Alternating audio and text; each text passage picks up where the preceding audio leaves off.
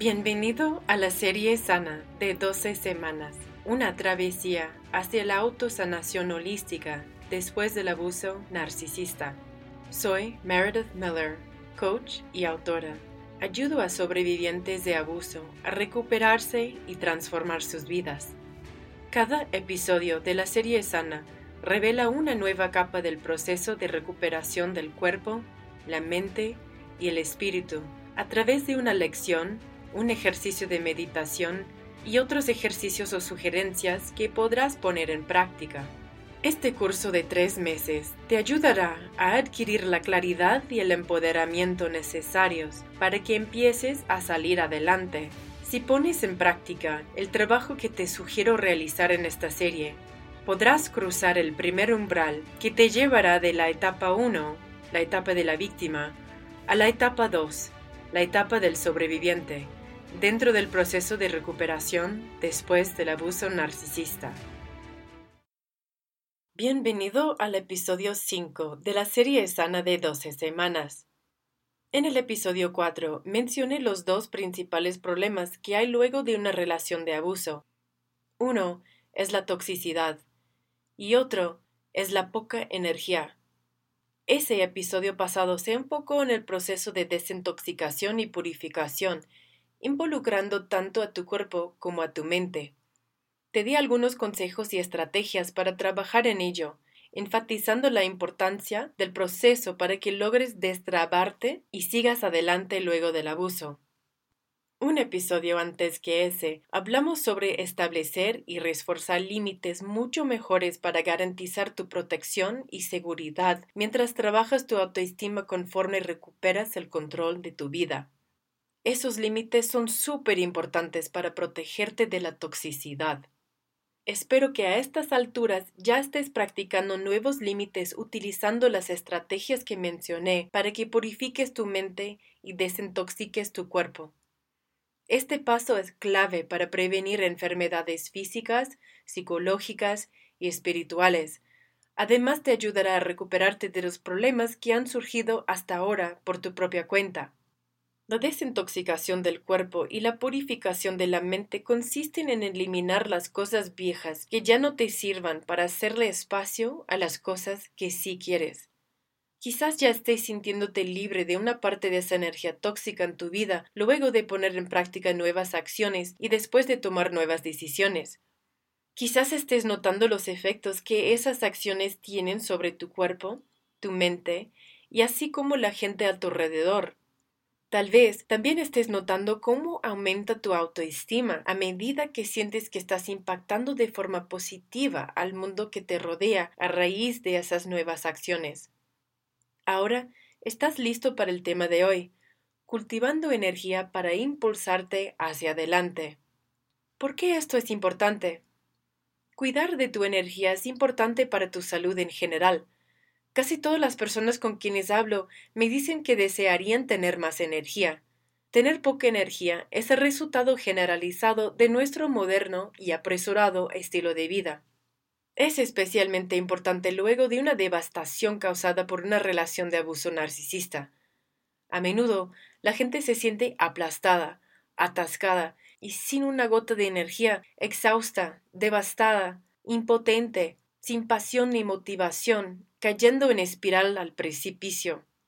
Esto te lleva a un ciclo de retroalimentación negativo, dado que la poca energía que tienes te hace querer buscar una solución fácil y rápida, lo cual te mantiene atado a la negación, orillándote a volver por más abuso, ahora o mucho después, enviándole tus pensamientos y tu energía al abusador, castigándote tú mismo al darte cuenta que volviste a caer en la misma trampa, Probablemente conozcas este ciclo a la perfección.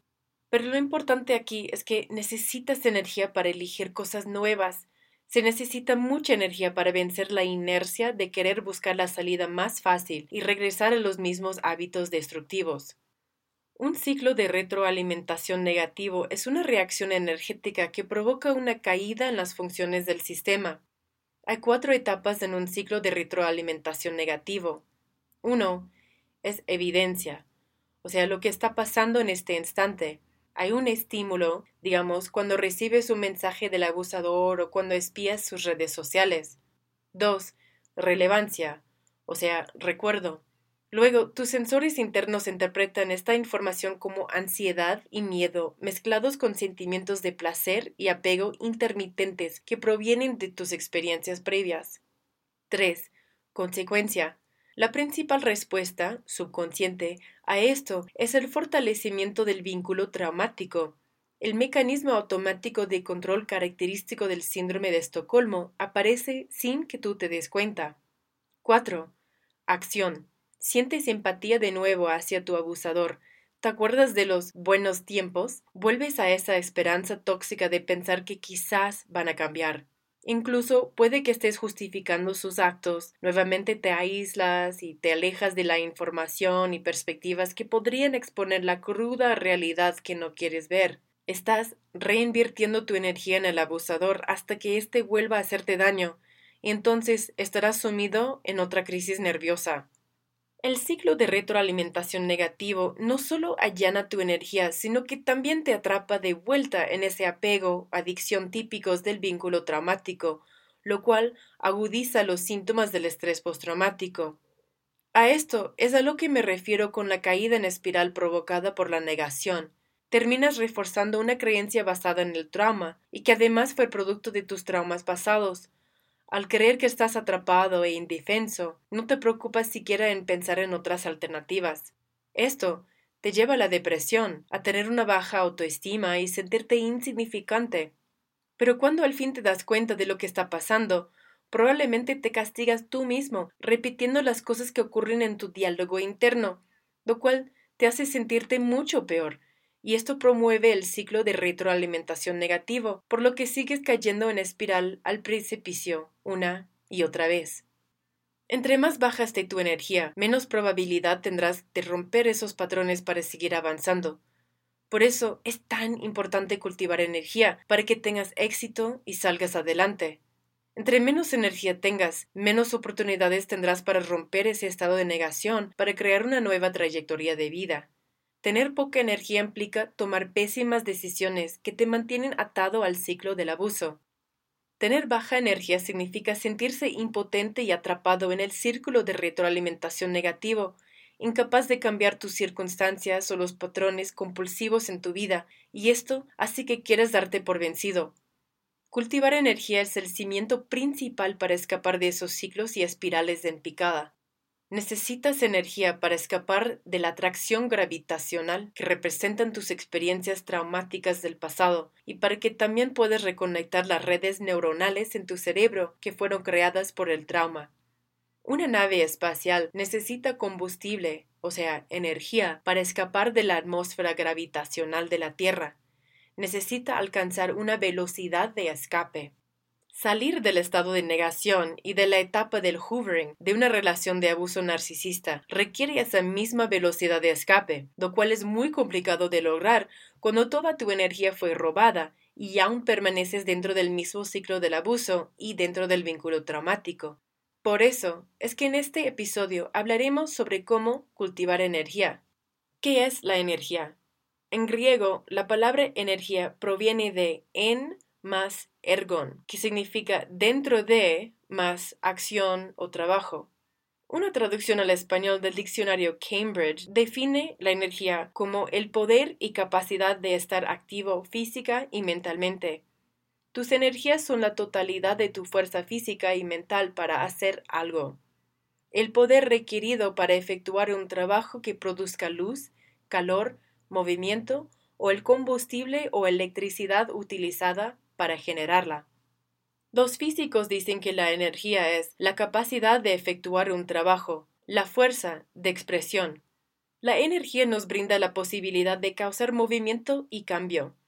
La energía puede transformarse en materia y la materia en energía. No se crea ni se destruye, tan solo se transfiere o cambia de forma. Definimos la energía según lo que hace porque la energía es difícil de definir. Realmente no sabemos qué es la energía porque es invisible. Solo sabemos que existe porque vemos y experimentamos sus efectos. La energía lo es todo, en todas partes. La energía es información, luz, conciencia, vibración y materia. ¿De dónde viene la energía?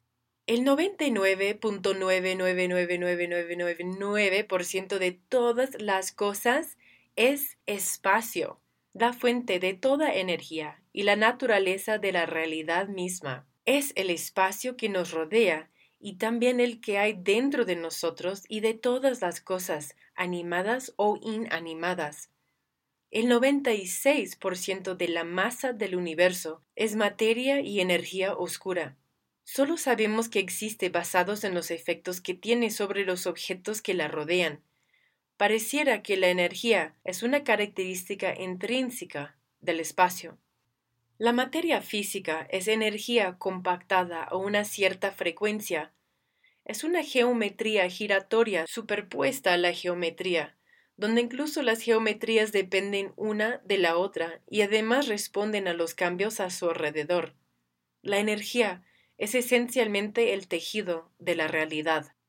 Si esto aún te suena un poco rarito, te invito a reflexionar. ¿De dónde vienes? La energía térmica del sol alimenta las plantas y éstas crecen para alimentar a los animales, quienes crecen también. Tu mamá y tu papá se conocieron y tuvieron relaciones sexuales. Cada uno donó una célula. Un nuevo organismo se creó partiendo de dos células, una de cada uno de tus padres. Este organismo unicelular comenzó a dividirse según los patrones geométricos de la naturaleza llamados geometría sagrada, la cual es subyacente al patrón en todas las cosas.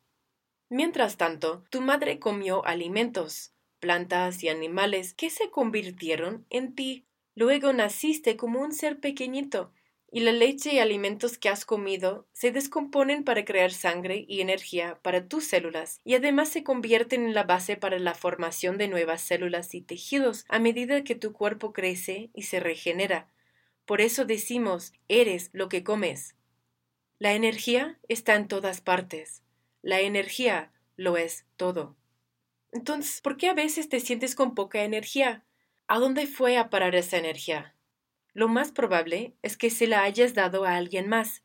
Cuando vinculamos esto con la relación de abuso, tú le ayudaste al abusador a llevar a cabo sus planes y a satisfacer sus necesidades, y al final te quedaste sin nada para ti, simplemente vaciaste tu energía en ellos. Ellos probablemente te engañaron para que así lo hicieras. Incluso cuando ellos no están contigo, te condicionaron para que sigas pensando en ellos y continúes enviándoles tu energía.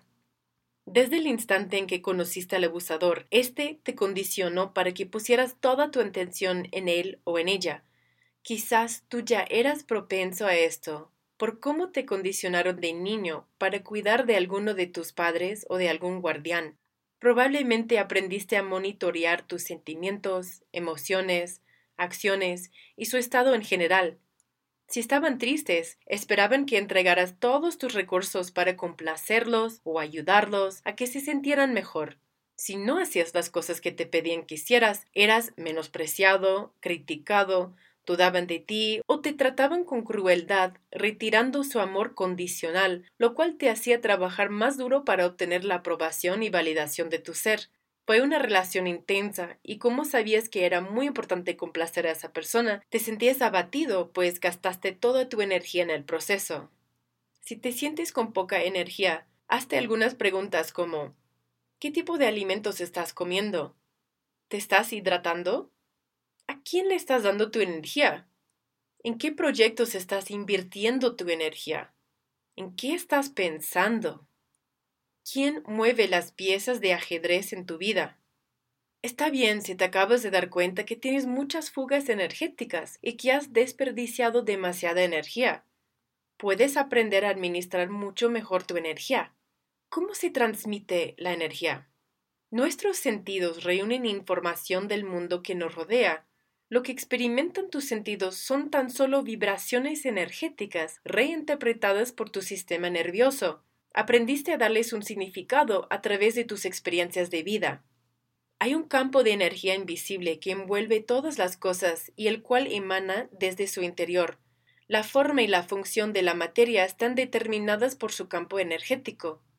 Vladimir Poponin descubrió el efecto fantasma del ADN, el cual muestra que el ADN deja una huella en el espacio-tiempo.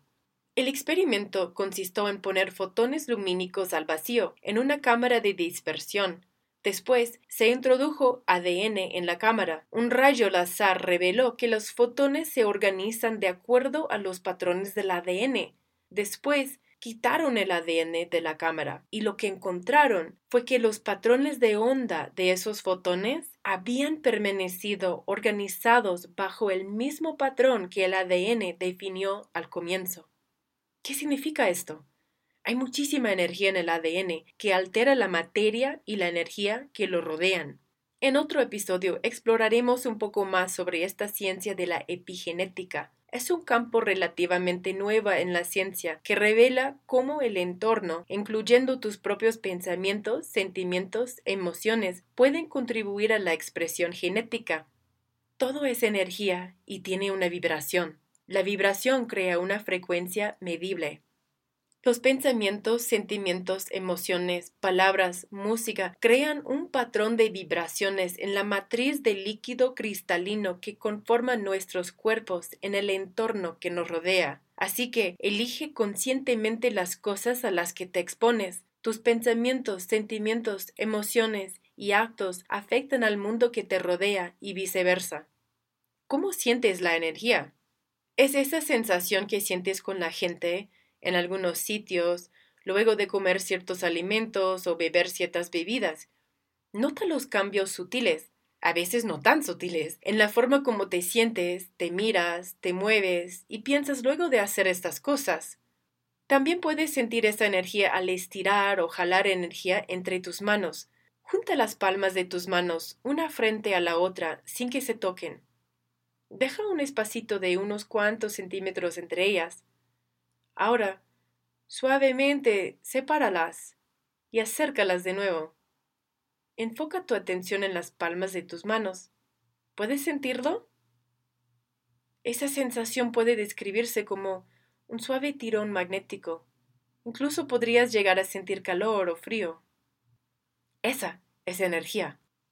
Todo lo que experimentamos es tan solo un pequeño porcentaje de lo que es en realidad. Nuestra visión está en un rango limitado del espectro lumínico. Nos fijamos solamente en un píxel de esta realidad y perdemos la vista del panorama general. Nuestra mente busca lo que le es familiar porque le es más fácil. El hecho de que no podamos ver algo no significa que no esté ocurriendo. Nuestros ojos no pueden ver la materia oscura ni la energía oscura, sin embargo, sabemos que están ahí, sabemos que existen, pues nos basamos en los efectos que tienen sobre los objetos que les rodean, y además medimos la masa total del universo y las comparamos con los objetos visibles. No sabemos de qué está hecha, pero sabemos que conforma el 96% de las cosas que hay en el universo. Cultivando energía. Utilizo la palabra cultivar en vez de crear, ya que la energía no se crea ni se destruye, solo se transfiere de una fuente o forma a otra. Cultivar, de acuerdo al diccionario Merriam-Webster y traducido al español, significa preparar y trabajar, por ejemplo, la tierra para sembrar plantas, ayudar a crecer y cuidar de las plantas, fomentar el crecimiento o el desarrollo de algo bajo ciertas condiciones que uno puede controlar en latín, cultivar quiere decir cuidar de o labrar. Cultivar energía es parecido a cuidar y administrar tu flujo de energía. En el último episodio utilicé la analogía del jardín para tu autocuidado. Recuerda que tú eres energía. Cultivar tu energía es la forma en la que gestionas tu calidad, cantidad y flujo. Esencialmente se trata de una forma de autocuidado, estás cuidando de esa energía que eres tú. Primero, necesitas aprovechar tu energía, reconocerla y desarrollar una mayor conciencia sobre ella. Luego, conforme pasa el tiempo, con la práctica desarrollarás una relación con tu energía. Aprenderás a darte cuenta cuando tus niveles de energía estén bajos y podrás redirigirla alejándola de patrones dañinos para invertirla por completo en tus impulsos para mejorar y salir adelante. El principio de interconexión es la clave para cultivar energía. Todos estamos interconectados. No es una idea rara o supersticiosa, todo está interconectado en el medio superconductivo que representa el espacio. Hace algunos años surgió otro hecho científico comprobable respecto a la interconexión entre todas las cosas. Los científicos midieron las ondas o estelas gravitacionales de dos hoyos negros que colisionaron muy lejos de nosotros. Se trata del efecto dominó. Todo lo que existe en este universo forma parte del mismo tejido energético de la realidad. La conexión es vital. Define lo que somos. Nuestra ciencia confirma cada vez más este principio de interconexión. No es solo una creencia espiritual, sino que se basa en la física de la realidad. A veces olvidamos que estamos conectados con todas las cosas. Tuve una experiencia con Huachuma en Perú, en la que me di cuenta de que todo está cantando, bailando, respirando al unísono, y tú también formas parte de eso. Tú nunca te has apartado de esa unicidad, a pesar de haberte sentido tan solo varias veces en la vida. Este visceral descubrimiento calma profundamente las heridas de la soledad, el rechazo y abandono que ocurren a raíz del abuso. Otro ejemplo científico sobre el principio de interconexión son los mensajes del agua del Masuro Emoto, él notó cambios moleculares en el agua congelada apoyándose en la fotografía microscópica, utilizando variaciones o cambios en el entorno y en los pensamientos, intenciones y músicas como gracias, te quiero, me enfermas, te voy a matar, aguas tóxicas antes y después de elevar una plegaria, música relajante y curativa versus heavy metal. Las intenciones positivas condujeron a hermosos e intricados patrones en la estructura molecular del agua. Las intenciones negativas llevaron a formaciones caóticas y desagradables en la estructura molecular de los cristales de agua. Entonces, si más del 70% del cuerpo humano está compuesto por agua, al igual que nuestro planeta, ¿qué implica esto? ¿Qué pasa con tus pensamientos negativos como tonto, estúpido, no vales nada, y todas esas cosas que te repites cuando cometes un error o cuando no puedes resolver algo. Estás programando las moléculas de tu cuerpo a un nivel energético y vibracional. Se convierte en una profecía que tú mismo haces que ocurra. Cuando tienes un pensamiento o sentimiento, no solo te estás afectando a ti, sino también al mundo que te rodea. Cuando piensas en alguien, en realidad le estás enviando tu energía, Ten cuidado respecto a quienes le estás enviando tu energía y también cuida la calidad de esa energía. La desconexión es la fuente de toda enfermedad en la vida. La conexión es la naturaleza de la realidad. La desconexión es la fuente de la enfermedad, la infelicidad, la falta de abundancia, la soledad, el rechazo y el abandono. La falta de energía en realidad es una desconexión de ti mismo y de la naturaleza del universo. Es una perspectiva. Cuando atraviesas abuso, una de las etapas más importantes del síndrome de Estocolmo es el aislamiento de la víctima hacia los demás o hacia perspectivas diferentes. Te sientes muy solo porque estás desconectado. Los abusadores saben esto, incluso a un nivel inconsciente. Saben lo que hay que hacer para desconectarte de tu verdadero yo y de toda la demás gente. El vínculo traumático es particularmente potente cuando un individuo tiene una herida de origen en su infancia, la cual lo lleva a vivir un apego inseguro con quien cuidó de él o ella. Esto representa una desconexión no solo con ese cuidador, sino también la sensación de que necesidades como la supervivencia, seguridad, amor y atención no fueron satisfechas. Hay personas que se aprovechan de esa vulnerabilidad causada por una situación de desconexión, los abusadores pueden oler eso en su presa, como un tiburón huele la sangre a kilómetros de distancia. La desconexión solamente es una perspectiva. El proceso de reconectar y cultivar mayores niveles de energía se trata, ante todo, de que cambies tu perspectiva, monitoreando tu conexión energética con el universo. ¿Cuál es la retroalimentación que existe entre las cosas que observas o interpretas en esta realidad y en la forma como te responde el universo? La forma en la que interactuamos con el universo es la base de nuestra autoestima. Ese punto que tú representas se conecta con todos los demás puntos en el universo. Así que pregúntate, ¿te sientes en conexión contigo mismo y con el mundo a tu alrededor? Las fuerzas de conexión en el universo se observan a través de la sincronicidad, el lenguaje del universo. Aprender a interpretar estos mensajes puede ayudarte a entender la relación que guardas contigo mismo y con el universo y al mismo tiempo podrás construir tu autoestima basado en tu capacidad para participar favorablemente con la realidad. La sincronicidad es la manifestación de la conexión consciente que guardas contigo y con el mundo a tu alrededor. Tú influyes sobre este universo y el universo influye sobre ti hay una retroalimentación entre lo que hay adentro y lo que existe afuera. La manera como tú te sientes respecto a la retroalimentación que recibes determina tu nivel de autoestima. Participa conscientemente en la retroalimentación de la creación que influye en la realidad de formas en las que tú, la humanidad y el universo se vean beneficiados. Tú estás creando esa realidad y la realidad te está creando a ti, dice Nassim Haramin, un físico. Tengo 11 consejos para cultivar energía en tu vida. 1. La naturaleza. Esta es la fuente de la mayor frecuencia de energía. No tienes que hacer nada, tan solo salir y rodearte de la naturaleza y percibir tu conexión con todas las cosas. Hay mucha energía a tu alrededor. 2. Honra tu intuición. Al despertar, procura hacer un inventario. ¿Soñaste algo? ¿Recibiste mensajes? ¿Sentiste una intuición respecto a algo en particular? Responde de inmediato a estas preguntas y anota las respuestas. ¿Qué tan rápido puedes anotar esas cosas? Ponas en tu calendario de prioridades para evitar que esa información se vaya acumulando y puedas abrirle el paso a cualquier información nueva. Además, evitarás gastar tu energía en intentar recordarlas.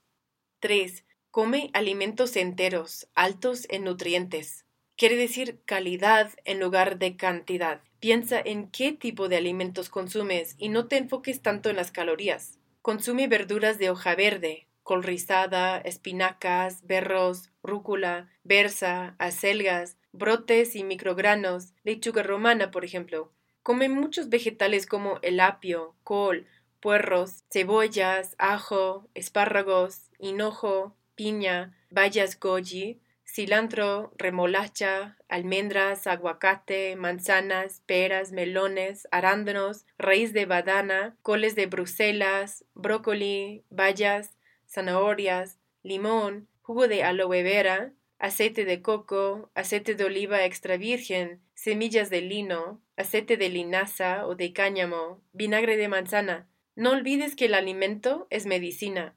El alimento es energía. Nos condicionaron a pensar en calorías para medir la energía, pero esta cifra no toma en cuenta la calidad.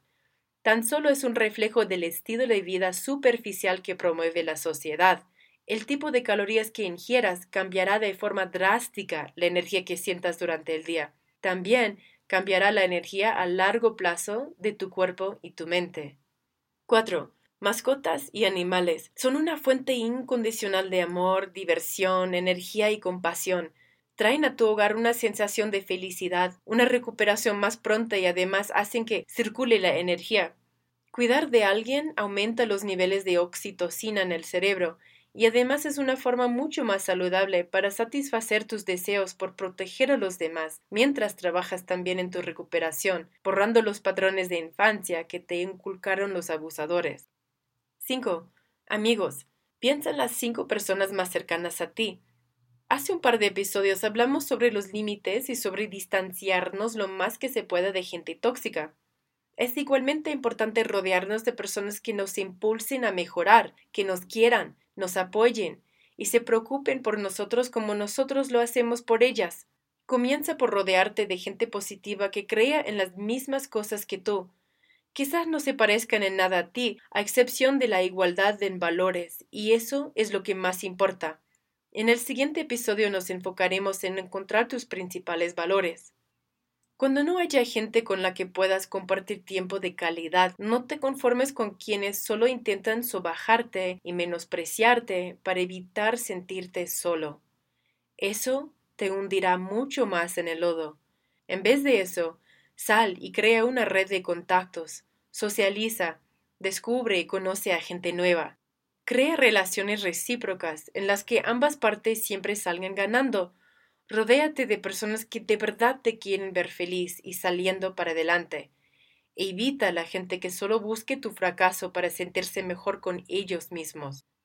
6. Muévete el esqueleto. Baila, practica yoga, chikong, camina, haz spinning, ejercízate, realiza alguna actividad que promueva el flujo de tu propia energía y también tu alegría. Cuando sientes que en verdad estás estancado, a veces eso es señal de que tienes que alejarte por un tiempo de ese proyecto en particular para cambiar tu perspectiva. Quizás puedas viajar a algún lugar remoto de Sudamérica o la Asia, quizás solo tengas un par de días libres para irte a la playa o rentar una cabaña en las montañas con tus amigos o por cuenta propia. O quizás dispongas tan solo de unos minutos para dar una vuelta por tu vecindario. Descubres más sobre ti cuando viajas solo. Cada día sin pensarlo, solo levántate y muévete. Toma algunos descansos durante el día para que muevas tu energía también. 7. Diviértete. El aburrimiento absorbe tu energía. El drama te roba la energía. Busca formas en las que puedas reír o amigos con los que puedas hacerlo o con quienes puedas pasar un buen rato. Pregúntate, ¿en verdad la estás pasando bien? ¿O solo te estás dejando llevar por la corriente y haces lo que ellos quieren? ¿Qué te entretiene a ti? Convierte las cosas que consideras aburridas en cosas divertidas.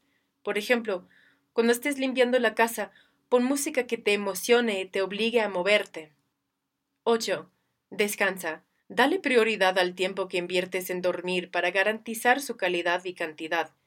Si estás en medio de una relación de abuso, o si aún estás recuperándote de ella, el sueño es crucial para tu recuperación.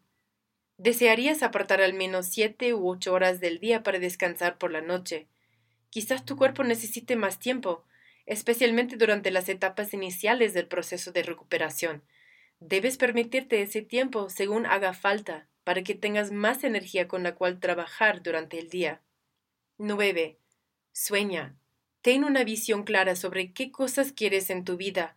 Cuando aparezcan en tu mente los recuerdos, flashbacks y pensamientos negativos ligados a la gente tóxica que te hizo daño, redirige tu mente hacia las cosas que en verdad quieres. Ignora las cosas que no quieras. Enfócate solo en las que sí. Date un tiempo todos los días para soñar sobre las cosas que quieres. Puedes hacer esto en la ducha, mientras caminas, cuando estás sentado o mirando el cielo estrellado por la noche. Cuando tu mente vuelva a los recuerdos de esa persona abusiva, pregúntate ¿Forma parte de mis sueños? ¿No? Entonces olvídate por completo de esa persona y redirige tus pensamientos. Establece un nuevo límite. Tienes que proteger lo que consideres importantes las cosas que en verdad valen la pena. La próxima semana hablaremos sobre los valores y tu visión, los cuales te ayudarán a reconstruir tu integridad y autoestima. 10. Acción. Toma acciones consistentes que te dirijan hacia tus sueños todos los días, incluso si para ti son cosas muy pequeñas o irrelevantes. Ya estás haciendo algo. A medida que transcurre el día entre una actividad y otra, pregúntate si esas acciones te están acercando tus sueños y objetivos. ¿No es así? Entonces replantea y piensa en qué cosas estás invirtiendo tu energía. Y once.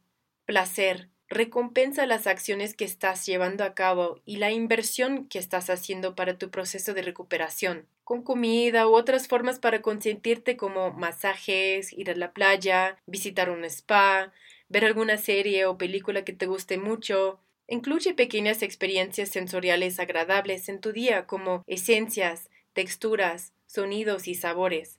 La energía placentera que accede a tus sentidos también estimulará tu energía.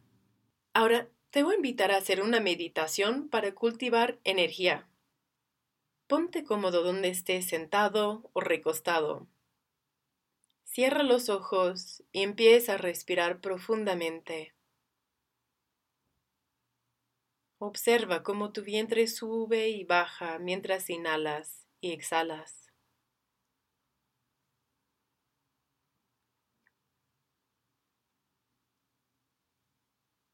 te invito a que viajes dentro de tu mente hasta llegar a un refugio interno. Este es el sitio en el que te sientes en paz, tranquilo, conectado con la naturaleza. Quizá sea un campo abierto, una playa o un bosque, un lado. Puede ser lo que tú quieras. Permítele a este espacio convertirse en tu santuario interno. Siente la paz y la tranquilidad que hay en ese lugar. Respíralas, absórbelas a través de todos tus sentidos.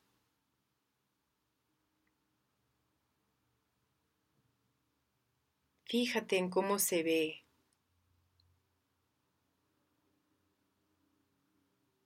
¿A qué suena? ¿A qué huele? ¿Cómo se siente? Siente el suelo en tus pies. Quizás haya pasto u hojas que tocas con las yemas de tus dedos.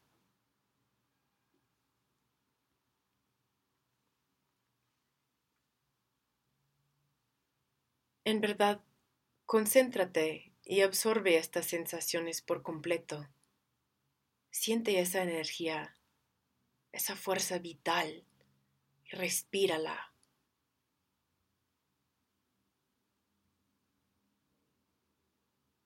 Siente como hay una conexión entre tu ser y todas las cosas que te rodean cuando estás en este sitio de paz.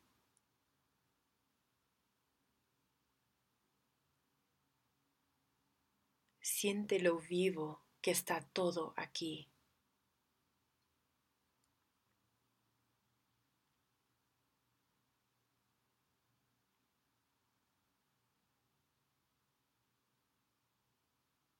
Puedes volver a este santuario las veces que quieras.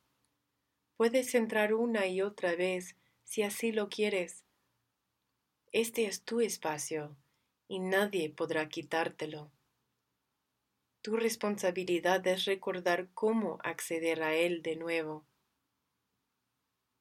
Mira a tu alrededor, siente el lugar, ponle atención e intenta encontrar una llave, algún objeto que veas, algo que escuches o sientas en este sitio y el cual podrás usar a partir de ahora para regresar cuando quieras. Piensa en esa llave para acceder a este estado cuando lo necesites, incluso cuando las cosas se tornen caóticas y confusas. Cuando hayas dado con esa llave, recuérdale a mente subconsciente utilizarla para abrir las puertas y entrar a tu refugio interno cuando te haga falta.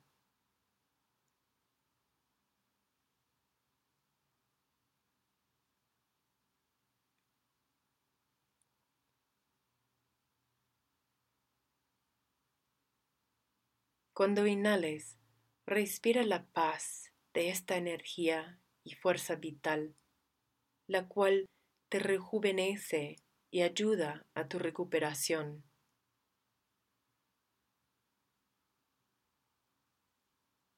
Cuando exhales, deja ir todas las cosas dentro de ti que no te hagan sentir en paz.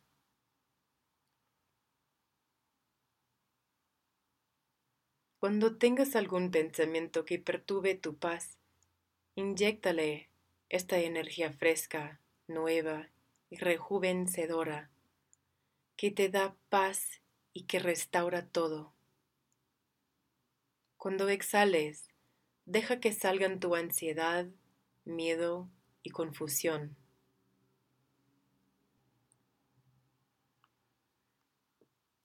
Cuando algún evento en tu vida perturbe tu paz, recuerda respirar e invocar la llave que abrirá las puertas a tu santuario interior.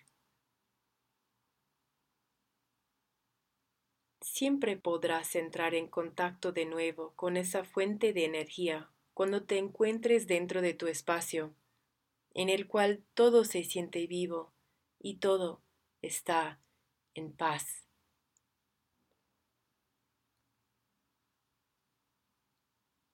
Siempre estará ahí para recordarte que todas las cosas están vivas, que hay energía en todas las partes y también la hay dentro de ti. Puedes acceder cuantas veces quieras con tan solo recordar tu conexión con este espacio.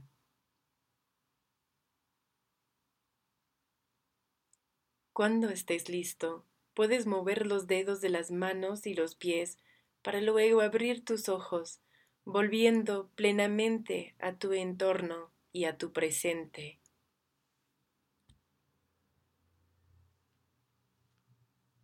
En resumen, recuerda que todo es energía y que todo tiene una frecuencia, la cual es la velocidad con la que vibra su energía. Esa frecuencia puede aumentar o disminuir tu propia energía. Cambia tu energía, cambia tu frecuencia, cambia tu vida. Una pregunta que te quiero dejar. ¿Qué has hecho hoy para darle una mayor calidad a la energía en tu vida? Recuerda de imprimir los archivos del PDF para cada episodio donde puedes poner en práctica los ejercicios recomendados estos trabajos son muy importantes para integrar y poner en práctica el contenido de cada episodio. Gracias por sintonizar este episodio de la serie sana de 12 semanas. Felicidades por invertir en tu proceso de autosanación. Esta travesía requiere trabajo, acciones consistentes con el paso del tiempo.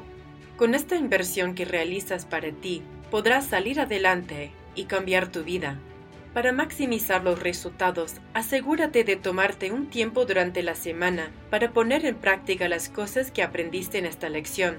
Recuerda imprimir las plantillas de trabajo en formato PDF, las cuales te ayudarán a integrar los puntos claves en los que te enfocarás cada semana.